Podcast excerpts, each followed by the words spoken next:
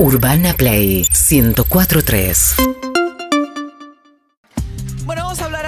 Claudio Moroni, es el ministro de Trabajo de la Nación y esto tiene que ver con el anuncio, entre otras cosas, que hicieron ayer en el gobierno de un plan para fomentar la contratación de jóvenes, de mujeres y varones de entre 18 y 24 años por parte de las empresas PYME, a las que les van a dar beneficios, le van a pagar una parte del salario y no les van a cobrar eh, prácticamente aportes patronales por esos empleados. El plan se llama Te Sumo. ¿Qué tal, ministro? Buen día. Buen día, ¿cómo le va? Bien. Bueno, el tema empleo joven, digamos, uno cuando ve las estadísticas del INDEC, eh, ahí aparece con claridad que la desocupación golpea más a los jóvenes que al resto de la población y dentro de ese grupo mucho más a las mujeres que a los varones. Sí, est- esto es así. O sea, en el caso, los jóvenes hoy representan casi la mitad de los desocupados y casi duplican, en el caso de las mujeres, duplica la tasa de desempleo. O sea, las mujeres jóvenes de 18 a 24 están prácticamente en 24 puntos la tasa de desempleo y los jóvenes varones en 17, 18. O sea, la O sea que tenemos- una de cada cuatro mujeres jóvenes que busca empleo no lo encuentra. está, es el sector más afectado. Además, además se suma otro tema. Es, nosotros llevamos 11 meses de, de recuperación del empleo. Pero la verdad, donde se está recuperando el empleo es que básicamente es industria manufacturera, construcción, son sectores altamente masculinizados. Con lo cual, eh, lo que vimos en estos, en estos 11 meses es que la tasa de desempleo de los jóvenes varones descendió un poquito y la tasa de desempleo de las mujeres hace- creció. Entonces, la realidad lo que estamos tratando es de ver si con este programa, que, al- que para mí reúne las mejores condiciones, este, incentivamos las, estas contrataciones. El programa eh, tiene un cupo porque el Estado va a pagar una parte del salario, ¿no? A lo largo de un año. La, verdad es que el programa no tiene un cupo, sino que lo que estimamos, el, el- cupo hablamos de 50.000 es un cupo presupuestario, o sea, decimos el cálculo de cuál cuál era el costo de este programa por trabajador y, tenemos un límite presupuestario. Ahora, la verdad es que no hay ningún problema en que si llegamos a cubrir esta cantidad, renovarlo el año que viene tranquilamente por un cupo mayor. Bueno, pero el presupuesto es hasta 50.000 eh, jóvenes podrían ingresar a una pyme con este con esta metodología. La pyme, digamos, ¿quién se tiene que anotar y dónde? Se tienen que anotar ambos. Eh, o, lo que tienen que anotarse eh, es este, en un, en un, eh, por la página de internet o concurriendo a, la agencia territorial del Ministerio de Trabajo o a la oficina de empleo del municipio. El, el portal, la, página de internet es www.portalempleo.gov.ar. Tienen que inscribirse. Es, el, portal de empleo es mucho más amplio que, que- que el programa Jóvenes, o sea, es una, en la semana que viene estaremos terminando de anunciarlo en forma completa, así que por eso eh, simplemente lo estamos usando ahora como lugar de inscripción. Pero la administración de este programa requiere una serie de convenios a firmar con las pymes, que lo vamos a hacer a través de las oficinas de empleo y las agencias territoriales. O sea, la verdad que queremos que tenga la, mejor distribución territorial posible este programa. O sea, que vamos a trabajar con las autoridades locales. Pero no entiendo, vuelvo al- a la pregunta original. Si la pyme quiere contratar a alguien bajo esta modalidad, eh, se tiene que ir al Ministerio de Trabajo, inscribirse para que el Ministerio de Trabajo le dice que sí, la persona que está buscando empleo, ¿va al, ministerio, al portal de empleo o va a la pyme? No, lo que vamos a hacer es, las pymes tienen que inscribirse en el mismo portal de empleo. Una vez que estén todos inscriptos, se celebran unos convenios con las pymes, porque esto está sujeto a un montón de requisitos, que no tenga sanciones, que tenga los impuestos al día, etcétera. Hay un montón de requisitos que tiene que cumplir la pyme, y una vez que esté eso, de los jóvenes inscriptos, haremos selecciones para que puedan este, acceder al, al trabajo en esa pyme. Ah, pero si Este- tienen que este inscribir los jóvenes, etapas. los jóvenes que busquen empleo tienen que anotarse en el empleo en el portal. Tienen que, tienen que anotarse en el portal. ¿Desde hoy ya se pueden anotar? Sí, ya está, ya está abierto el portal, ya está funcionando. Estamos hablando con Claudio Moroni, el ministro de Trabajo. O sea que cualquier joven 18 y 24 que esté buscando empleo se anota en el portal si quiere. Sí, sí, ya está, ya está abierto el portal. El portal Requisito secundario completo. Este, este programa está, pide el secundario completo. En algún momento estamos diseñando algunos otros que anunciaremos en, en breve, supongo, para aquellos casos de jóvenes que no han podido terminar el secundario, en donde vamos a poner un mayor acento en la etapa de formación. Y la, la- la pyme tiene que estar al día con los impuestos, al día. La pyme tiene que cumplir una serie de requisitos, que es el tema de impuestos, no tener sanciones por incumplimientos laborales, asumir una serie de compromisos en el futuro, o sea, que el contrato que celebre con el joven, una vez que pase la etapa de formación, sea un contrato de trabajo por tiempo indeterminado. Hay, este, hay una serie de requisitos que tiene el plan para que la pyme pueda acceder a este plan. Pero al cabo de un año ese empleado eh, pasa, entra automáticamente en la planta de la pyme o no necesariamente.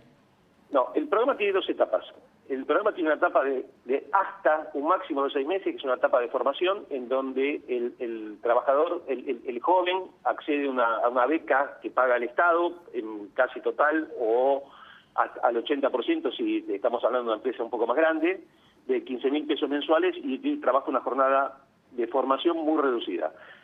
Eh, una vez de la que se formó, la PYME puede decidir contratar a esos jóvenes y en ese caso, a partir de ahí empieza la etapa de contratación. Y ese es el contrato que tiene que ser por tiempo indeterminado. No puede ser un contrato temporal o eventual, sino un contrato que es el contrato con mayor protección que tiene la ley de contrato. Pero también podría pasar que después de ese primer año la empresa prescinda a esa persona y no le tiene que pagar indemnización es que es, una etapa de formativa. Es un, programa que ya existe, es un programa de entrenamiento para el trabajo que ya existe hace muchos años, hace más de 10 años que está ese programa funcionando y, lo, que, lo que hemos hecho ahora es ampliarlo con esta segunda etapa que es asistencia en la contratación.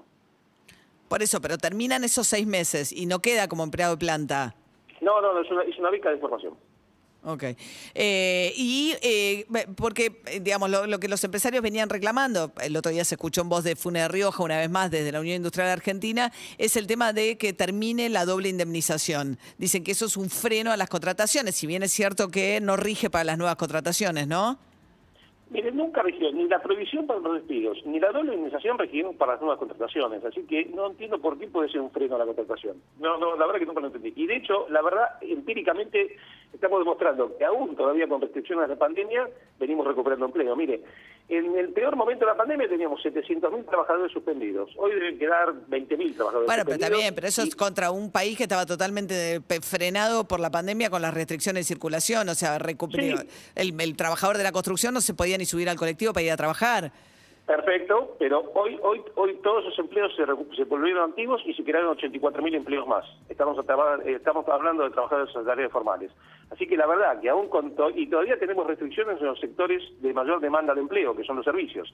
Entonces, la verdad que yo no veo cuál es, cuál empíricamente cuál es la cuál es la demostración de que la doble administración o la provisión de despido genera restricciones a las nuevas contrataciones. Estamos hablando con Claudio Moroni, el ministro de Trabajo. La reducción de jornada laboral, Palazzo, que es un sindicalista que viene de la bancaria, que es candidato oficialista en el Frente de Todos en la provincia de Buenos Aires, dijo que quiere promover la reducción de jornada laboral. Eh, es un tema que se está discutiendo en el mundo. O sea, hay países que ya tienen jornadas más reducidas que la nuestra. Este, yo siempre digo, hemos tenido acá un ejemplo muy interesante, que es en la ciudad de Córdoba, se retiró una gran tienda y quedaba, quedaban unos doscientos y pico de trabajadores el Sindicato de Comercio, nosotros y la Cámara de Supermercados lo que hicimos fue firmar un convenio en donde eh, nosotros existíamos con algo de formación, el sindicato y la Cámara de Supermercados establecía que los trabajadores actuales de, la, de los supermercados no iban a trabajar más horas suplementarias ni franco compensatorio, que es un esquema que suele suceder en los supermercados por las, las, las jornadas, las formas que tienen que seguir en la jornada, a cambio de que contrataran nuevos trabajadores. O sea, fue un modo de reducción de la jornada, reduciendo los francos compensatorios, los trabajos en, fines de semana y las horas suplementarias para que entraran nuevos trabajadores. Es un tema, hay que verlo, es un tema, la realidad es que hoy la Argentina es muy heterogénea y tendríamos que ver si esto funciona bien para todas las actividades o no. Pero es un tema que está en debate en el mundo. Pero no serviría para todos los, para todos los sectores. Mire, es un tema que es un tema. Hoy todavía no podemos plantear que hemos vuelto a una situación de absoluta normalidad. Con lo cual, cuando estemos en una situación donde no tengamos restricciones, veamos cómo se comportan todos, cómo están los servicios, cómo está esto, es un tema para debatir. Está en debate en el mundo. Y ministro, por último, hay siempre un debate fuerte alrededor del incumplimiento del cupo femenino en lo que son las, conducciones sindicales, ¿no? Eh, de hecho, en algún momento Patricia Burrich, en momentos mayor, momentos más álgidos de discusiones del gobierno de Macri con los sindicatos, eh, lo que hacían era no refrendar, digamos, las conducciones en el ministerio porque incumplían el cupo. Y la verdad es que hay un incumplimiento generalizado de la ley de cupo dentro de los sindicatos. Eh, ¿Por qué ustedes avalan conducciones que incumplen esa ley? Primero, no está tan generalizado. Segundo, hay toda, una, hay toda una discusión judicial acerca de si la norma que exige el cupo es una norma que debe ser incorporada a los estatutos, sí o no. Lo que estamos haciendo ahora es exigir que se incorporen los estatutos, porque muchos estatutos de sindicatos no lo habían incorporado. Pero ¿cómo puede ser que un estatuto tenga más fuerza que una ley? Es que hay una serie de tratados internacionales en donde de la OIT nos establece la autonomía sindical. O sea que hay una discusión judicial compleja. Nosotros igualmente lo que estamos haciendo ahora es promocionando, pidiendo que los estatutos incorporen eso. Y además lo que estamos haciendo es a la- a este, a- apostando mucho a la formación sindical de mujeres. De hecho, los mayores cursos de formación sindical hoy lo estamos apostando a mujeres y creo que además de plantear la exigencia de la ley, tenemos que modificar un modelo casi cuasi cultural del sindicalismo. De, cultural, machista.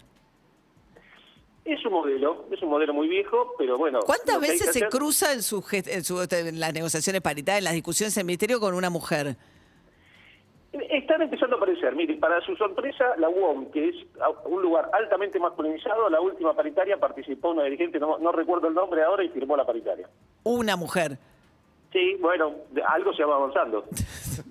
Bien, Claudio Moroni, ministro de Trabajo, gracias, eh, buen día.